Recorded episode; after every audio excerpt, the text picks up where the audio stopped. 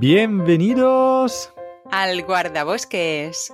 Hola otra vez más, ya estamos aquí de vuelta y hoy estamos en la FIO.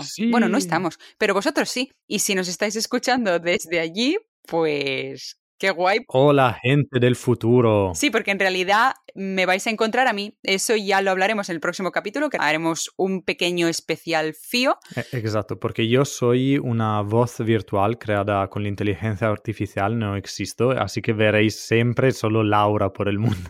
Exacto, él no estará en la FIO. Habrá representación de varios podcasts que si aguantáis hasta final de capítulo os diremos quién os podéis encontrar por aquí, quién ha venido junto, quién está en la FIO, quién no.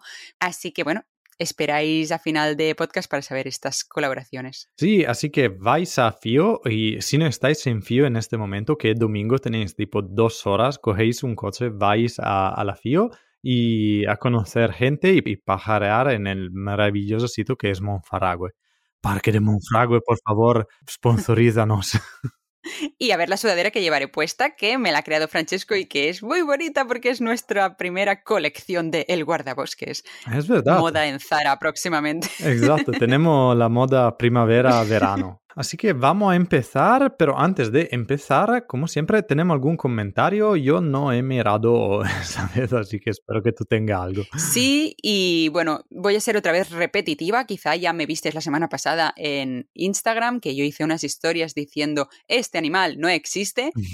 Pues lo recuerdo otra vez. He recibido comentarios de todos los seis reels que hemos hecho de los seis animales fantásticos. Repito, animales fantásticos que comentamos la semana pasada y es solo para recordar que estos animales no existían, ¿vale? Así que si habéis escuchado que el dragón, que el Demiwise, que el... Jar Jar Beans y... Los Gungan, exacto. Los Dementores. Si habéis escuchado todas estas explicaciones, que sepáis que son de otro mundo y por lo tanto nosotros hemos recabado muchísima información toda verdadera para intentar explicaros pues los mecanismos como escupen fuego, cómo vuelan, cómo se hacen invisibles de muchos animales que podrían utilizarlo o que de verdad existen. Por lo tanto, hemos sido lo más acurados posibles y agudos en, desarrollar esta información, ¿vale? Pero el animal en sí no existe. Quizá. sí, es verdad que también he recibido muchos mensajes que me decían, ¿cómo que no existen? Y yo, no, he roto un mito, ¿sabes? Son los padres, oh no. Tranquilos, los dragones existen y todo lo que tengo en esa convicción es como yo, hashtag Team Dragones, vamos a buscarlos por el mundo. Dungeons and Dragons. vale, y luego también hemos recibido otro comentario, esta vez de Milau Lovet, que nos comentaba la publicación del colibrí en el sentido de la visión que decía, en el tema de visión de colores, los animales que ganan son los invertebrados. Siempre se lo va tirando para su terreno, ¿eh? Lista. Las mariposas. ah, no, pues no está en su terreno. Y la mantis marina, ahí sí. Digo, mariposa marina, no. Bueno, la mantis marina también en particular es potencialmente llamada dodecacromático, que es una palabra hiper complicada y que creo que debe decir que pueden ver hasta 12 mm, colores, puede ser, o sea, hasta 12 potencias de, croma, puede ser eso.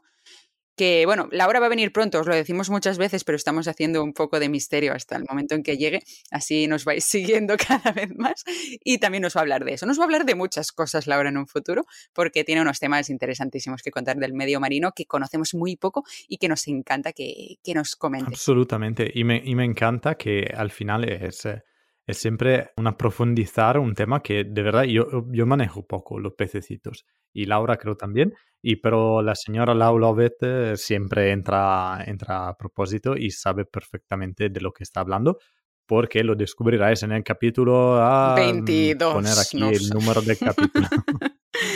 Vale, muchísimas gracias por, por, siempre enseñarnos cositas. Y vamos un poco a la guardia semanal. ¿Qué tal ha ido tu ronda, Francesco? Pues eh, en mi ronda voy a juntar diferentes rondas que, han pasado y empiezan ese filón de ronda el día 30 de diciembre del eh, nuestro querido 2022, no, no, muy querido. por cómo ha ido, pero cuando estábamos aquí en el, en el Ártico, estábamos llevando un grupo de, de clientes en Kongster donde nos encontramos y de repente en el medio de la calle estaba un búho campestre Y nosotros tipo, ¿what? Eh, porque tenéis que saber que aquí en el norte de Noruega los búhos campestres llegan en mayo y se quedan hasta agosto de normal para criar, obviamente, y después bajan y en ese momento deberían estar por Alemania, bueno, más España y cosas así. Y bueno, hemos dicho, quizá es un joven que no ha bajado a tiempo, ahora se está quedando aquí y alguna vez puede pasar, después mueren por, por el invierno. Si no fuera que después de un par de semanas hemos encontrado en otra área del Varanger un otro búho campestre. Mm. Así que si antes estábamos tipo sorprendidos, ahora estábamos totalmente flipando porque eh, no tiene ningún sentido que estén aquí. Es verdad, son, son búhos que pueden estar con la nieve y todo, pero de normal tendrían que bajar. Y así que nada, estamos, hemos hecho estas primeras observaciones. Podría ser que, siendo un área tan remota, ninguno se había dado cuenta que estaban esos búhos todo el año, porque al final aquí llega la corriente del Golfo, no están temperaturas tan bajas y cuando está la noche ártica no está mucha gente que va por el campo a ver si está un búho campestre o no. O por el otro lado, podría ser siempre el nuestro querido pero no querido cambiamiento climático que está influenciando la, la, la, actividad de esos búhos, porque ya es verdad que este invierno no está siendo muy frío como debería y las temperaturas son muy varias y quizá um, han decidido de quedarse porque pueden aguantar. Bueno, cambio climático siempre afecta en estas historias. Pero claro, es muy, es muy raro. En el sentido, ¿qué va pasando? ¿Qué, qué pasará en los próximos años? ¿Qué, ¿Qué tendremos? Veremos si aún existimos el año que viene. Spoiler por cómo está mandando, no bien. y bueno, Laura, yo creo que tu ronda va a ser mucho más interesante de, explicar. Mi ronda semanal va a constar de dos cosas. Todo está relacionado con el hecho de que he vuelto a Barcelona, he vuelto a la ciudad, como sabéis, y estoy intentando entender muchas costumbres urbanas. De entre ellas, la que más me llama la atención es el hecho de todas las personas que tenemos un perro sacamos a pasearlo, porque si no, pobrecito, no aguanta en casa. Y en ese momento hay una socialización, digamos, entre dueños y perros. Personas amigas y perritos. Exactamente. Y a mí me ha llamado mucho la atención el hecho de que, bueno, primero de que todo el mundo que tiene un perro es súper amable con otra persona que tenga un perro. El resto que existe en el parque paseando como un abuelo o un niño no existe. Lo odian y lo pegan con palos largos. Es una secta, quiero decir, es, es, es un mundo. O sea, se podría hacer estudios. Y además, el hecho de que tú acabas de conocer a una persona que tiene un perro y es súper simpática contigo, súper agradable, pero al segundo dos le está gritando al perro, es como ver todas las facciones de una persona desde el segundo mm, uno hasta que muera. O sea, tú has visto ya la vida de esa persona en dos minutos. ¿Cómo es contigo, si es simpática? ¿Cómo es con otra persona si está de mala leche? Porque la has visto gritar y la has visto muy sonreír. ¿Y cómo pasamos en una milésima de tiempo de estar súper enfadado, estar súper contento y otra vez enfadado, todo por culpa de un perro que no se porta bien, lo que sea. Pero es fascinante, ¿no? Este, este cambio de, este carácter. Es muy sociológico y me encanta que ya has empezado a, estudiar esta cosa. Estoy dentro, estoy infiltradísima ya en este grupo de, de urbano. No, es, es, muy chulo eso. Además del estudio, porque puedes elegir en la mejor manera quién quiere que sea tu amiguito. Porque ya sabes exactamente qué esperarte de esta persona. Eso es. eso sí, eso no. Sí, sí, sí. Se pueden hacer muchos estudios de personalidad con, con las personas que tienen perros. O sea, los descubres al momento cero de cómo van a ser de desagradables contigo si un momento, si en algún momento hay un mal comportamiento entre nosotros. O sea, sabes que, madre de Dios, lo que te vas a encontrar. Me encanta esta cosa de la ciudad. Eso no pasaba en Kongsfjord porque lo único con cui interactuábamos era eh, yo, Alley y el mar que Alley miraba cuando hacía la caca y después regresábamos, así que interacciones cero, gracias. Y hablando de interacciones cero, el otro tema del que quiero hablar es que ahora Halley está interaccionando con un montón de perros, está conociendo lo que es la vida canina, aunque sea en la ciudad, pero en los parques a los que vamos a pasear, donde yo también intento socializar, él también lo hace. Pero él mejor, entiendo, ¿no? Él mucho mejor. Yo puedes dar gracias que no socialice de esa forma. Pero resulta que Halley tiene predilección por los machos, ¿vale? Halley es un macho y le gustan los machos. Y lo podríamos entender como que es gay, un perro gay, ¿no? Homosexual. Yo al principio también me pensaba eso, que podría tener atracción hacia un sexo masculino, pero hoy me han dicho que mm, puede ser que sea por las olores, o sea, pero los olores del culo, porque es lo único que huelen, o por las, la testosterona que, que tenga ese perro, porque me he encontrado con un perro que hoy Jali también se ha tirado otra vez, que está aquí, por cierto, Jali está saludando con su paseíto. Que, que, no, que no se lo tira del todo, o sea, es un perro buen educado, lo intenta un poco y después lo, lo monta. Lo, exacto, lo monta. Un poquito, pero, pero un perro bien educado, tienes que quererlo, no, no odiarlo solo porque quiere tirarse un poco todo el mundo. No, y está castrado, ¿eh? O sea, está castrado, pero parece que no ha funcionado muy bien en lo que son sus hormonas. Pero la gracia es que yo le he preguntado a esa señora eh, si le sucedía mucho, si tal, y dice, no, no, es que lo peor es que hay muchísimos otros machos que se lo tiran. Y me ha parecido súper raro y me ha comentado esto, que es por el olor o no lo sé. Bueno, estoy en ese momento de entender muchas cosas de socializar perros, así que si lo sabéis vosotros... y la sexualidad canina también. así que si entendéis y sabéis un poquito más de esas cosas, a mí me encantaría saberlo ya a nivel personal, ¿vale? Fuera de este podcast. Me podéis escribir a Lauresio o a Lauresi si queréis para enseñar también formas de conducta. Claro, no, también yo creo que no estará una respuesta, o sea, creo que están muchas siendo animales igualmente sociales, un poco como para nosotros, que dices, porque te gusta una rubia o un chico. Explicarlo solo para... Seguramente estarán también señales químicas, pero también de, qué sé, mm, socialidad y cosas así. Así que creo que es una cosa... Es muy interesante, es muy gracioso. iré contando más de mis reconocimientos urbanos y documentales. Muy bien, así que, y muy interesante los perros, pero también sabéis que es interesante el número 13. Y vamos a contar un poco de qué irá este capítulo, porque el número 13 siempre ha sido indicador de mal augurio.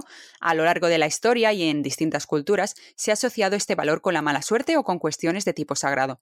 Por ejemplo, para los mayas era una cifra considerada como sagrada porque representaba las 13 fases lunares. Por último, hay que decir que el 13 es el valor preferido de las brujas y el que prima, pues, en los aquelarres, que es el lugar donde todos ellos se reúnen y hacen sus rituales.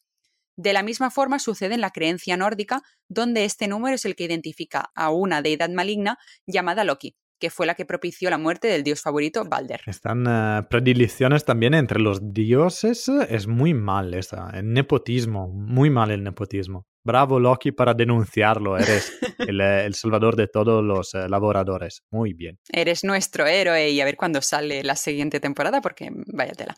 Pero bueno, Hoy hablaremos de esas leyendas de mala suerte, como la creencia popular de que si una cigüeña vuela dentro de casa, alguien de la familia morirá pronto, que no sé si tú lo sabías, Francesco. No, yo pensaba que era conectada con los niños, solo los Yo también, yo también, y me he oh. encontrado eso, que también he pensado, como una cigüeña entra dentro de casa, pero bueno.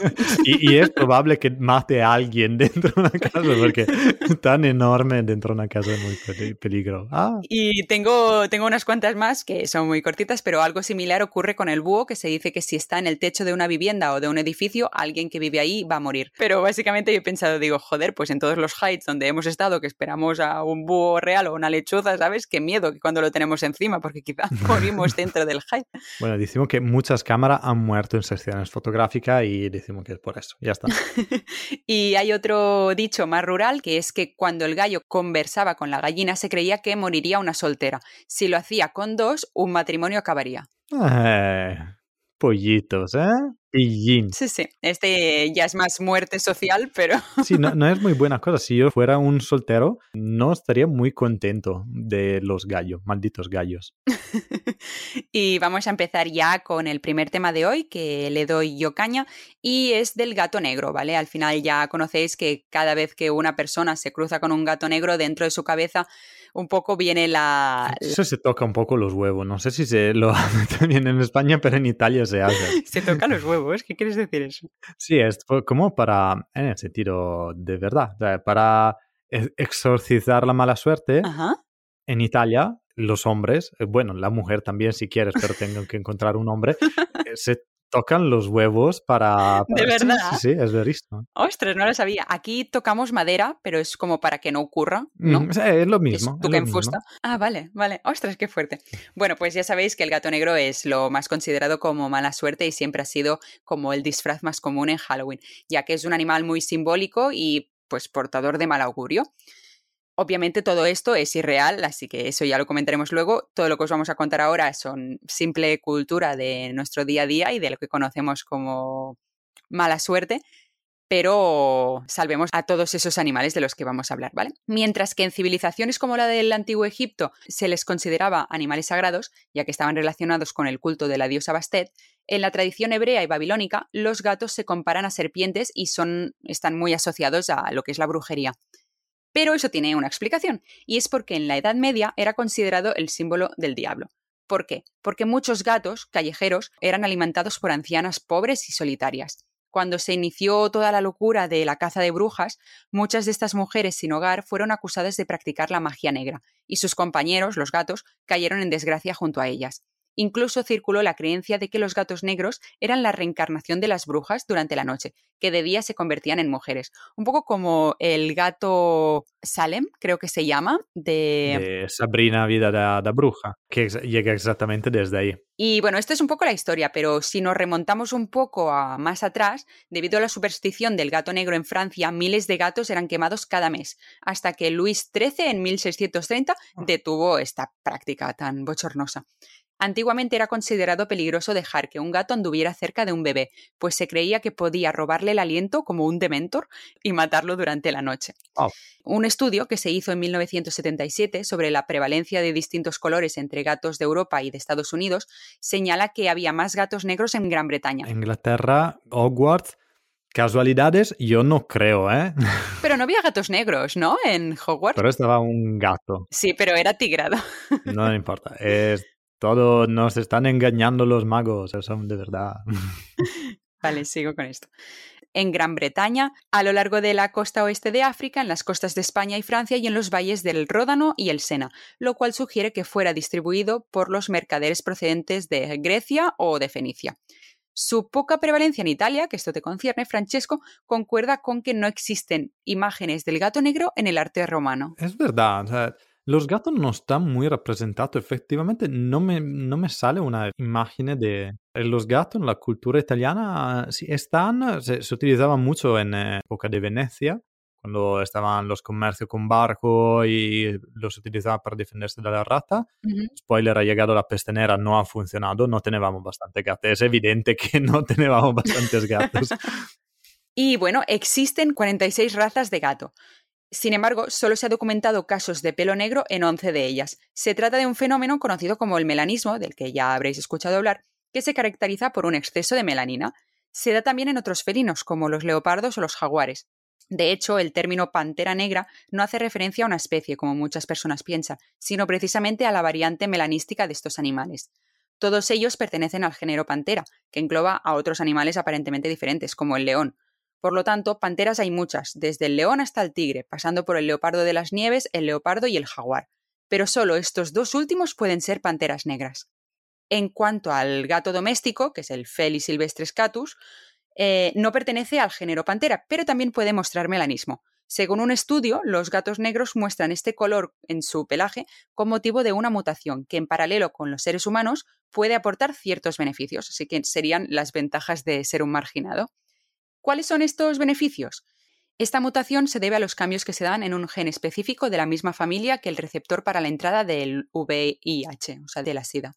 Si esa puerta de entrada al virus se modifica, el individuo en cuestión puede volverse resistente a él. Eso se ha estudiado para el VIH, pero podría estar relacionado también con otras enfermedades.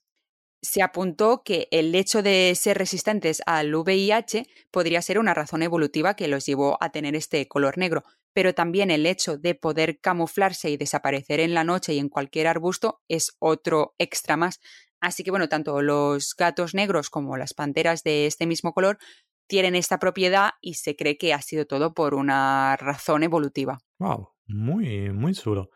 Sin duda, sin duda sí, tiene que tener una motivación detrás. Obviamente ahora vamos también la, selección humana a influenciar eso, hasta que, sí, me acuerdo, quizá proprio tú me comentabas que los gatos negros eran lo que se encontraban más en la guardería. Ah, en, las protectoras, sí, sí, claro, porque son los menos buscados y al final son los que más hay, porque al final han evolucionado hasta este carácter. Ya, ya, claro. Y al final, o sea, es que no lo quieres por esa motivación. O sea, no veo una otra motivación para no querer un gato negro si te gustan los gatos al final. Son, son bonitos sí, todos. Todos, todos son iguales de, de bonitos. Así que bueno, este era mi tema y, vamos a por el tuyo. Sí, yo sigo porque efectivamente tú has hablado del gato negro que trae mala suerte a cruzar el camino en Europa, pero tienes que saber que esa misma creencia está también en el sur de América, pero con otro animal.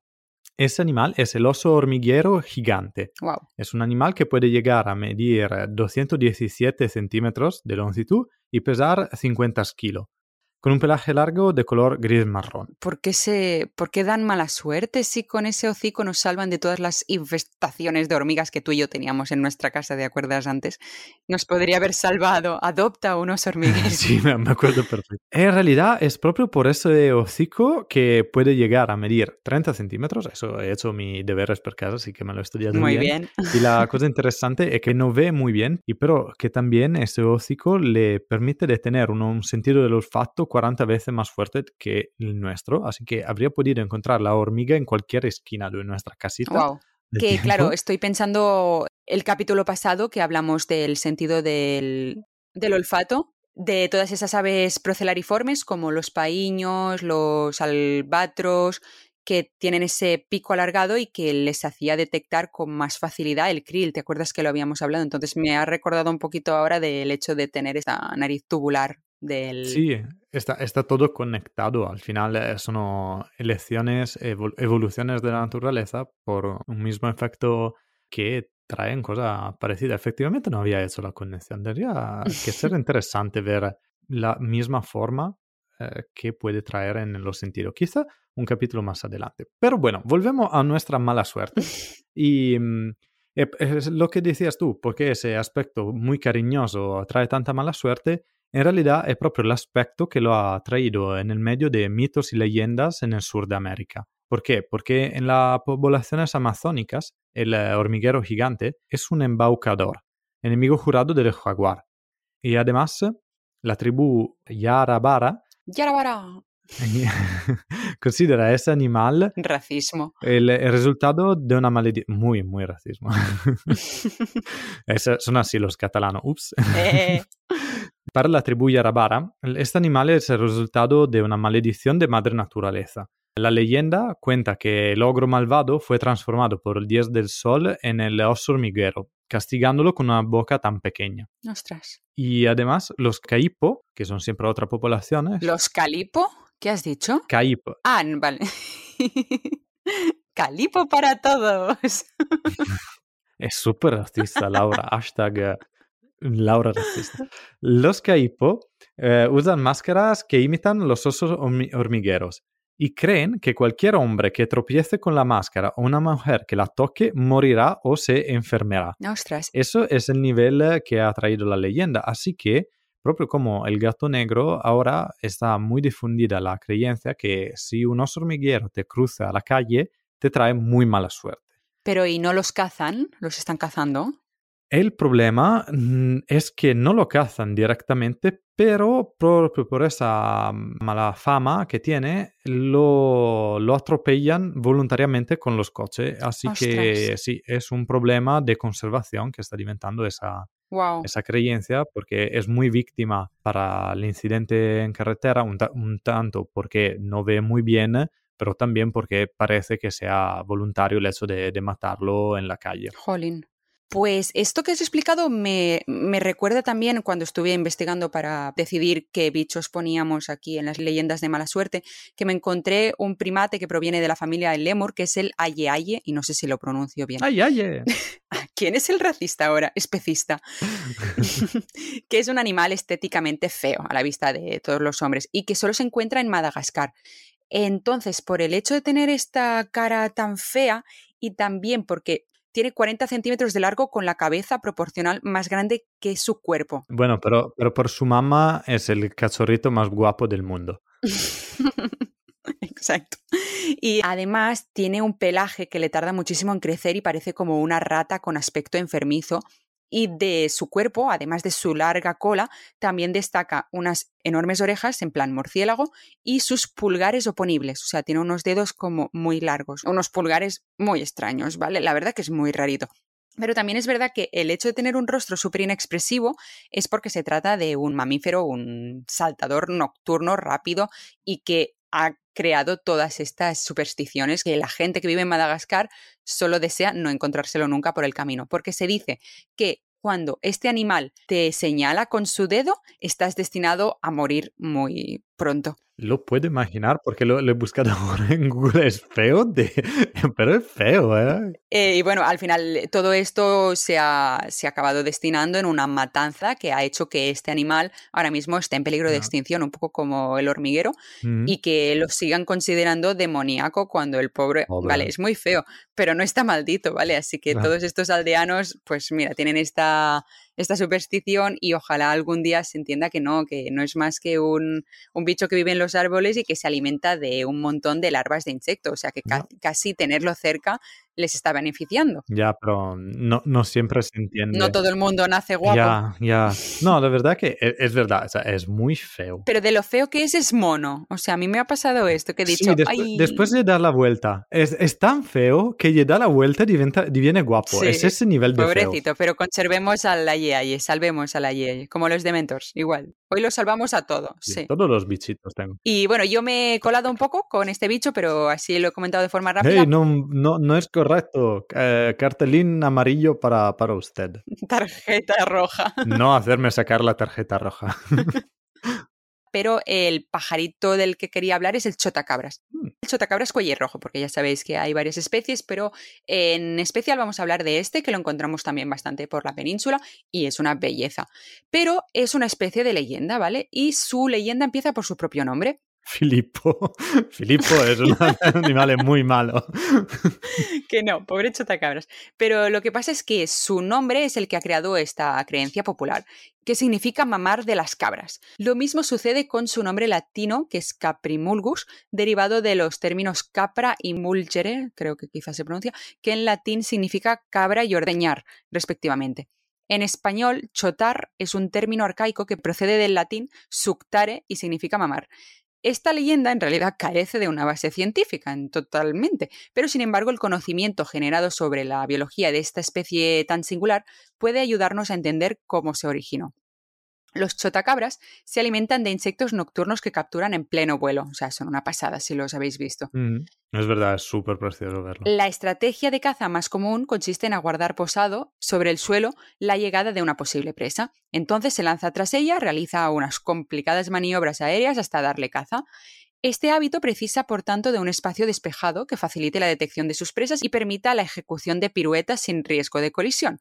Por eso muchas veces son atropellados en medio de la carretera cuando están cazando. Bueno, y también por el hecho de que se quedan súper quietos y parecen una roca más y acabas pasando por encima, pobrecito. Eso, eso es una motivación muy fuerte, creo que, por lo cual lo atropella, porque son invisibles. Y el hecho también de que con los faros se quedan tontísimos, que eso es una key de que lo podéis fotografiar si lo enfocáis con una linterna. E, es una muy mala combinación, es una muy mala combinación para quedarse a cazar en una calle, efectivamente. Sí, sí, la verdad que es fatal. En términos evolutivos, apenas han transcurrido unos minutos desde que estas carreteras fueran transitadas por vehículos de tracción animal, cuyo maloliente rastro atraía a los insectos que forman parte de su dieta. Así que es muy probable que este sea el origen de tan curiosa asociación. Pero aquí nos preguntaremos, ¿y las cabras? ¿Qué tienen que ver las cabras? Muy buena pregunta. es bien sabido que un solo rebaño de cabras puede provocar la rápida desforestación de zonas naturales, como ya habíamos hablado anteriormente con Jordina. Hoy estamos haciendo un resumen de todos los capítulos que... Saldrá larguísimo este capítulo. Esto puede resultar problemático para algunas especies, pero seguro se trata de un gesto apreciado por las aves que dependen de este espacio abierto para alimentarse. No es raro encontrar chotacabras cazando en áreas ocasionalmente ocupadas por ganado caprino, atraídas por estos insectos de los que hablábamos que se encuentran acompañando a los rebaños. La relación entre los chotacabras y el animal al que se debe la mitad de su nombre llegó a ser tan estrecha que algunas personas aseguran haberlos observado al anochecer revoloteando por las granjas y consumiendo las moscas que se concentran alrededor de las ubres, de las tetas, de estas cabras, ovejas y vacas. Así que no es descabellado pensar que entonces este curioso comportamiento ayudará a forjar la llamativa creencia que subyace tras la otra mitad de su nombre. Hmm. La eficacia de caza de los chotacabres mejora notablemente a medida que aumenta la luminosidad y por lo tanto se muestran muy muy muy activos en las noches de luna llena. Claro. El incremento en su actividad y la mejora de las condiciones de visibilidad seguramente se cree que pudieron propiciar un número mayor de encuentros durante las noches de luna llena. Habitualmente caldo de cultivo para las creencias populares, como no, como los lobos, como el aullar, todo esto. Entonces, eh, la influencia de la luna sobre el comportamiento de esta especie llega a extenderse también a su biología reproductiva. En las noches de luna, los machos intensifican su, actividad vocal, esperar atraer la atención de alguna hembra y entonces que se produzca el espectacular cortejo. En este cortejo el macho se aproxima súper despacio a la hembra, con las alas y la cola desplegadas por completo, y las llamativas manchas blancas que esconden durante el día se exhiben con todo su esplendor produciendo destellos en plena oscuridad. O sea, parece literalmente una historia de miedo, si esto lo ves desde fuera. La rápida ejecución de un vuelo vertical, que es como pues se separan y vuelan cuando se dan un susto, a menudo acompañado de sonoros chasquidos producidos intencionalmente por el movimiento de sus alas, señala al final del espectáculo. En caso de ser aceptado, el macho no se separará del lado de la hembra bajo ningún concepto, asegurando así la paternidad de su futura prole. La duración del periodo que transcurre desde el cortejo hasta el momento de la puesta también eh, depende del fluctuar del ciclo lunar, ya que los chotacabras son capaces de ajustar sus puestas para hacer coincidir el nacimiento de los pollos con las mejores condiciones de luminosidad. Wow. Es una pasada. Así que bueno, un poco para resumir, el chotacabras, que es una de las aves menos conocidas de su área de distribución, está poco a poco dejando de serlo, ya que lo rodean muchísimas creencias. También el hecho de que siga siendo un misterio muchísimos de los comportamientos que tiene y casi una década después de que comenzáramos a estudiar a esta enigmática especie, el número de preguntas cada vez supera más el número de respuestas, hace que sea considerada totalmente una especie de leyenda. Wow, es una especie que yo también tengo aún que ver bien, efectivamente, y fotografiar bien, porque, claro, no he estado mucho en España, y, pero espero de estar. En Extremadura, por ejemplo, se ven muchísimo los, los cuellirrojos. Son muy bonitos y tenéis que vigilar mucho cuando conducís en las noches de verano porque están parados, aprovechando un poco que ahí se acumulan los bichos, tanto por los rebaños como por el calor que hay en toda Extremadura, ya lo podéis imaginar. Y muchas veces, quizás, eh, a mí pasó en Letonia eso, en un camino de, de, campo que estaban en el camino porque habían quedado un poco de charquitos en la calle porque claro, siendo más dura la calle, se aguanta un poquito más el agua ahí y los insectos también se concentran ahí, así por la noche. Y es verdad que no, no he podido fotografiarlo la vez de ahí, pero es verdad que, que están. Siguiendo con el tema de nombre que traen eh, la mala suerte, yo he hecho más o menos tu mismo razonamiento con el, el arrendajo siberiano, el arrendajo funesto, que estaba viendo el otro día en, en Kamanen. Estaba viendo el otro día en Kamanen. Porque, eh, bueno, además de arrendajo funesto, que ya da una pista, no todos lo sabrán, pero el nombre latino es Perisoreus infaustus. Ay, pobre, qué nombre. Donde infaustus es proprio significa mala suerte.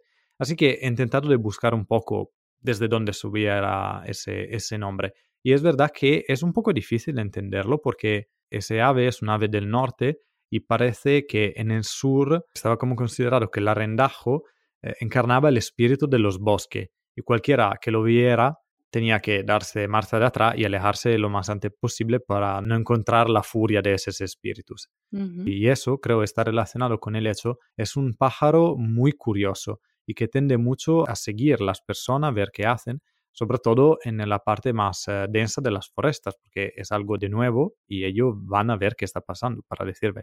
Cuando estaba ahí en Kamanen, estábamos haciendo un vallado nuevo que nunca había estado en este sitio y teníamos tres arrendajos alrededor a mirar qué estábamos haciendo con eh, sierra y martillos y cosas así. Qué curiosos son, qué bonitos. Así que probablemente esa actitud que lo traían a seguir gente en el denso de la foresta, y acordamos que muchos tiempo antes la foresta no era un sitio muy seguro, no todos regresaban, ah, podría haber traído esa mala fama en ese ave.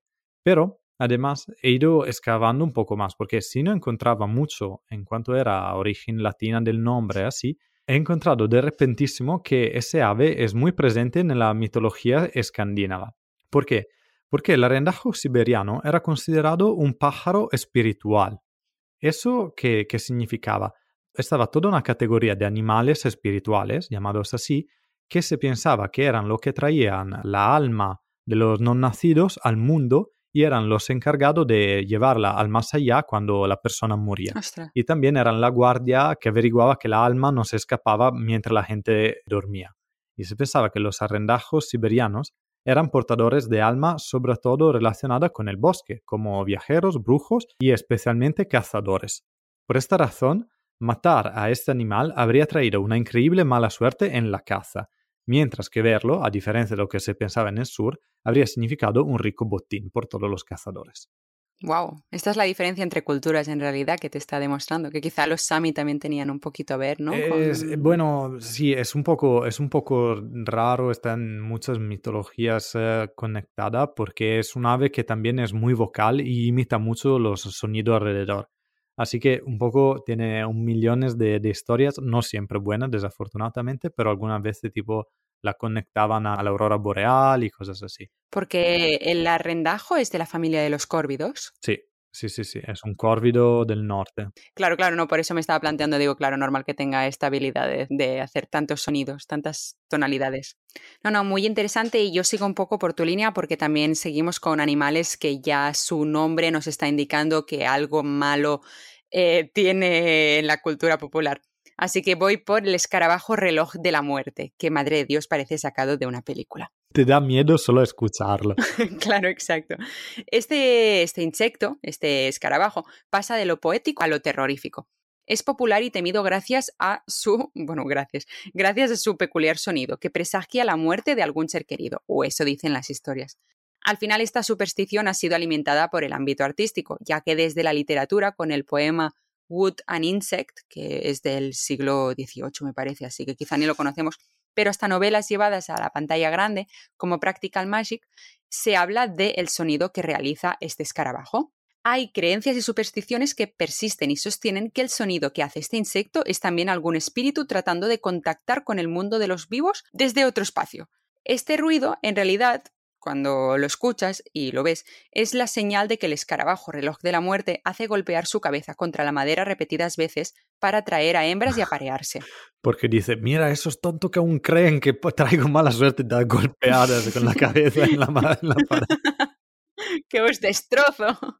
Si, si, se busca alguna consecuencia negativa de este pobre animal, lo más que puede hacer sería dañar las estructuras de madera, pues este material es su sustento y su vivienda, y por esta razón es considerado una plaga, ya que es una de las peores carcomas que encontramos en las construcciones humanas. Así que, pobrecito, bueno, nos destroza la casa, pero nosotros le hemos destrozado la vida, así Súper odiado para todos. Eso, eso pero me, da, me ha conectado una, una cosa que en realidad quizá eso está conectado proprio por el hecho de, de que te destroza la casa, que mucho tiempo antes eh, algunos mitos, leyendas, religiones tenían que fomentar algunas creencias para traer buena, buenas prácticas.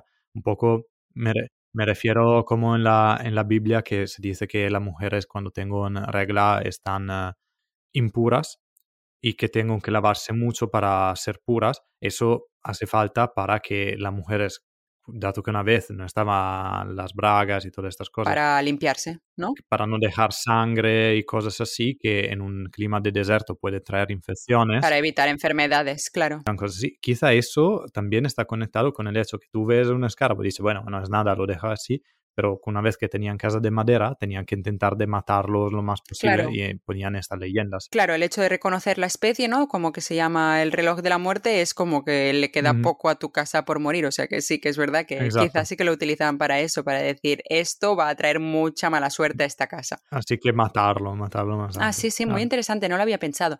De hecho, esta es una de las especies de escarabajos que se tienen en cuenta cuando se habla de mala suerte pero hay otra especie que es de la familia Blaps, que se llama Blaps lusitania, que es una especie de coleópteros que se caracteriza por eminentemente ser nocturnos y por su alimentación detritívora, siendo frecuentes en madrigueras de animales o en almacenes de grano.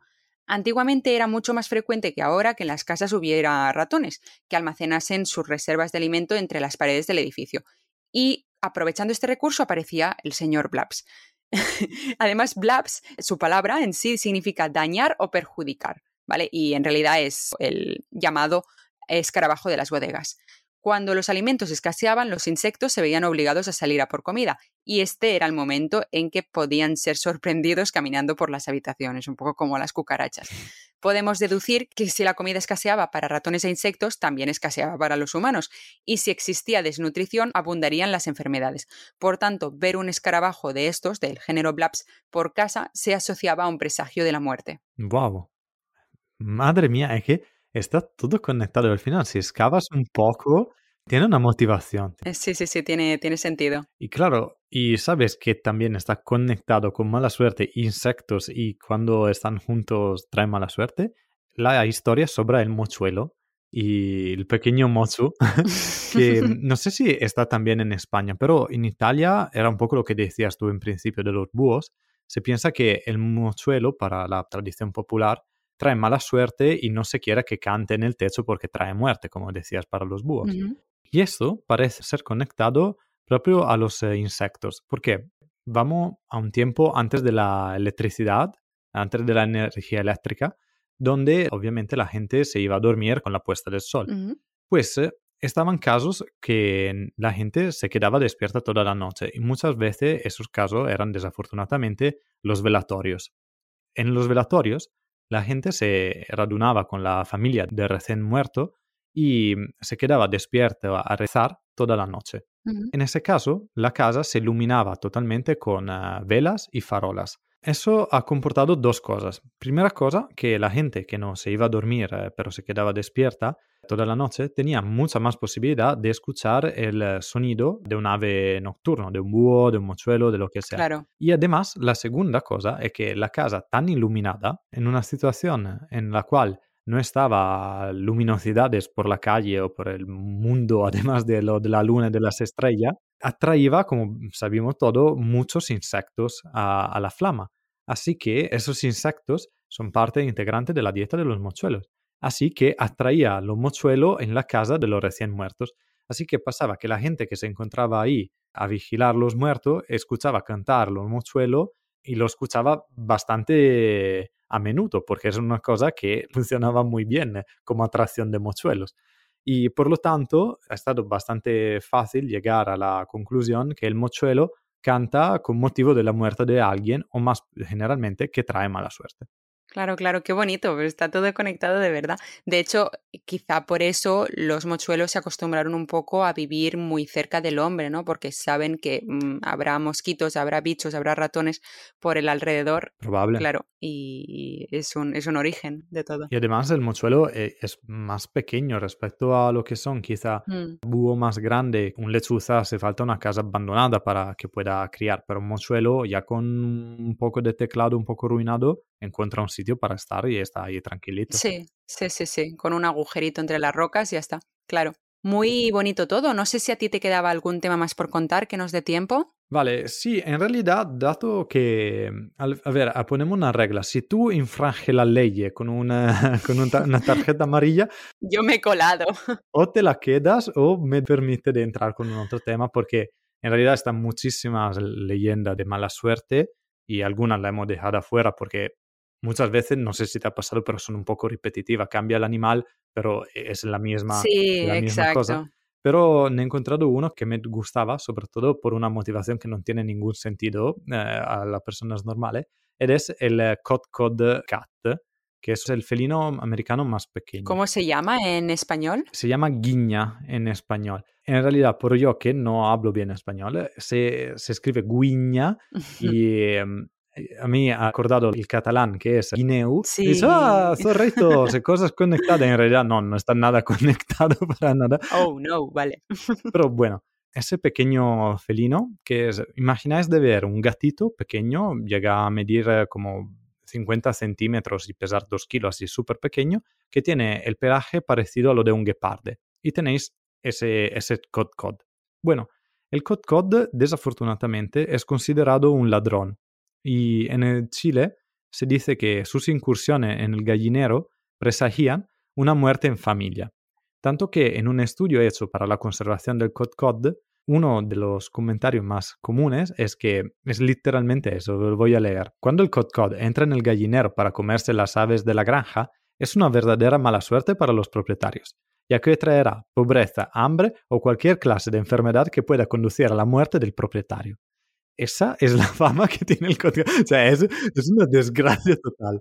Pero es verdad, ¿no? Es como cuando cualquier alimaña, en realidad, que es considerada en España, como por ejemplo la garduña, entra en un gallinero y te mata todas las gallinas, o cuando el lobo mata a las cabras, al final deja al pastor sin absolutamente nada para vivir. Claro, claro. ¿no? Entonces, quizá un poco la existencia puede ser eso. Sí, eh, siempre, siempre se remanda a tiempos más antiguos que seguramente no estaba bien tener un cod alrededor que te come los pollos, que son tu fuente de subsistencia. No, claro. Pero es verdad que ahora el, pobrecito tiene un, problema porque esta mala fama se añade como persecución al hecho que ellos viven en los densos bosques en la frontera entre Chile y Argentina, donde está perdiendo muchísimo el hábitat por la deforestación y el desarrollo humano. Así que claro. todo se va a juntar y de nuevo este animal se encuentra en peligro, no está en peligro de extinción, pero me parece que está vulnerable Así que nada, pobre Cod Cod, no, no matarlos todos, pobre. Casi con esta última frase que has hecho podemos concluir el capítulo, ya que la ausencia de conocimiento científico generalmente constituye un caldo de cultivo en el que proliferan creencias y mitos que en ocasiones terminan por ocupar el lugar del conocimiento, que es lo que está pasando, y muchas especies quedan perjudicadas sobre todo por el hecho de, su conservación, que si ya estaban en riesgo, pues aún lo están más. En este juego, las especies animales pueden correr una suerte desigual, resultando tan apreciadas como temidas y dependiendo únicamente de su infundado dictamen. Llegados a este punto, nos toca a nosotros, a los científicos, asumir una doble tarea de generar conocimiento veraz, como estamos haciendo creo en estos capítulos, y difundirlo para desmentir así las falsas creencias que rodean a determinadas especies. Porque al final nosotros, o sea, los humanos en general, no sabemos cuáles son las especies que traen buena o mala suerte. Quizá lo podríamos saber si fuera una bacteria, ¿no? En plan, una infección o... No, no, lo, no lo basaría en la suerte la cosa. O sea, nadie trae buena o mala suerte. Trae consecuencia. Eso y al final tenemos que decir que son creencias inventadas por el hombre. Pero en lo que todos o casi todos estamos de acuerdo es que desde que el hombre apareció en el planeta Tierra, la mala suerte y la tragedia de todos los seres vivos se selló para siempre. Mm, wow. ¡Boom! no, no, no quería añadir nada, de verdad. Eh, la, has acabado también que... Ah, quiero decir una cosa, pero no quería decirla. Dila, dila. Es que es verdad, palabra súper, súper bien dicha. Y simplemente quiero añadir que cualquier sea la posición de un animal en la cadena alimentar o cualquier sea su función, yo creo que está derecho de todo de poder vivir. Cualquier situación, eh, cualquier sea. Como tenemos nosotros derecho de vivir, cualquier animal, eh, por tanto feo que sea como lo de Madagascar, o tan bonito que sea como puede ser un mochuelo, tengo un derecho de beber. De beber, no, de vivir. De beber tú y yo.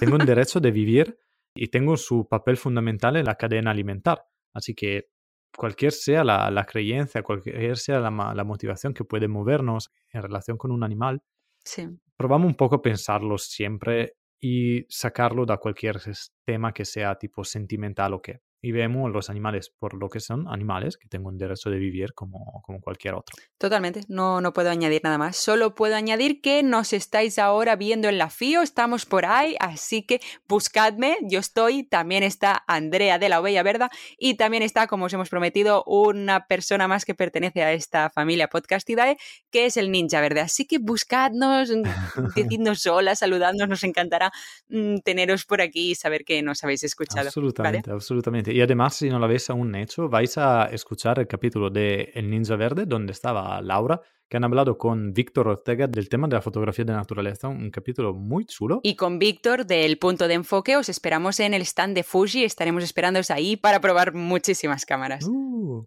así que nada, vosotros que podéis disfrutar de la FIO y yo me miraré con mucha envidia desde el frío ártico a vosotros, malditos. Pero en el próximo capítulo te traeré un regalito de la FIO.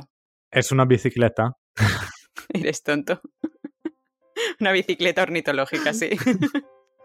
Muy bien, muy bien. Tengo ya pensado una cosita y todos los que queráis saludarme, saludaréis también a Francesco y saldréis en el próximo capítulo. Muy bien.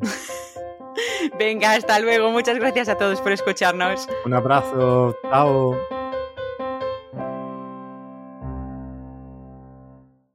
Has escuchado El Guardabosques, un podcast de la red de podcast de ciencia, ecología y medio ambiente Podcastidae. Recuerda que puedes encontrarnos en Spotify, Evox, Apple Podcast y Spreaker. Para más información visita nuestra web elguardabosqueswildpodcast.com y no dudes en dejar un comentario en nuestro perfil de Instagram elguardabosques.wildpodcast. Guárdanos en tu lista para no perderte ningún capítulo y no dudes en compartir tu opinión en las redes o vía lechuza.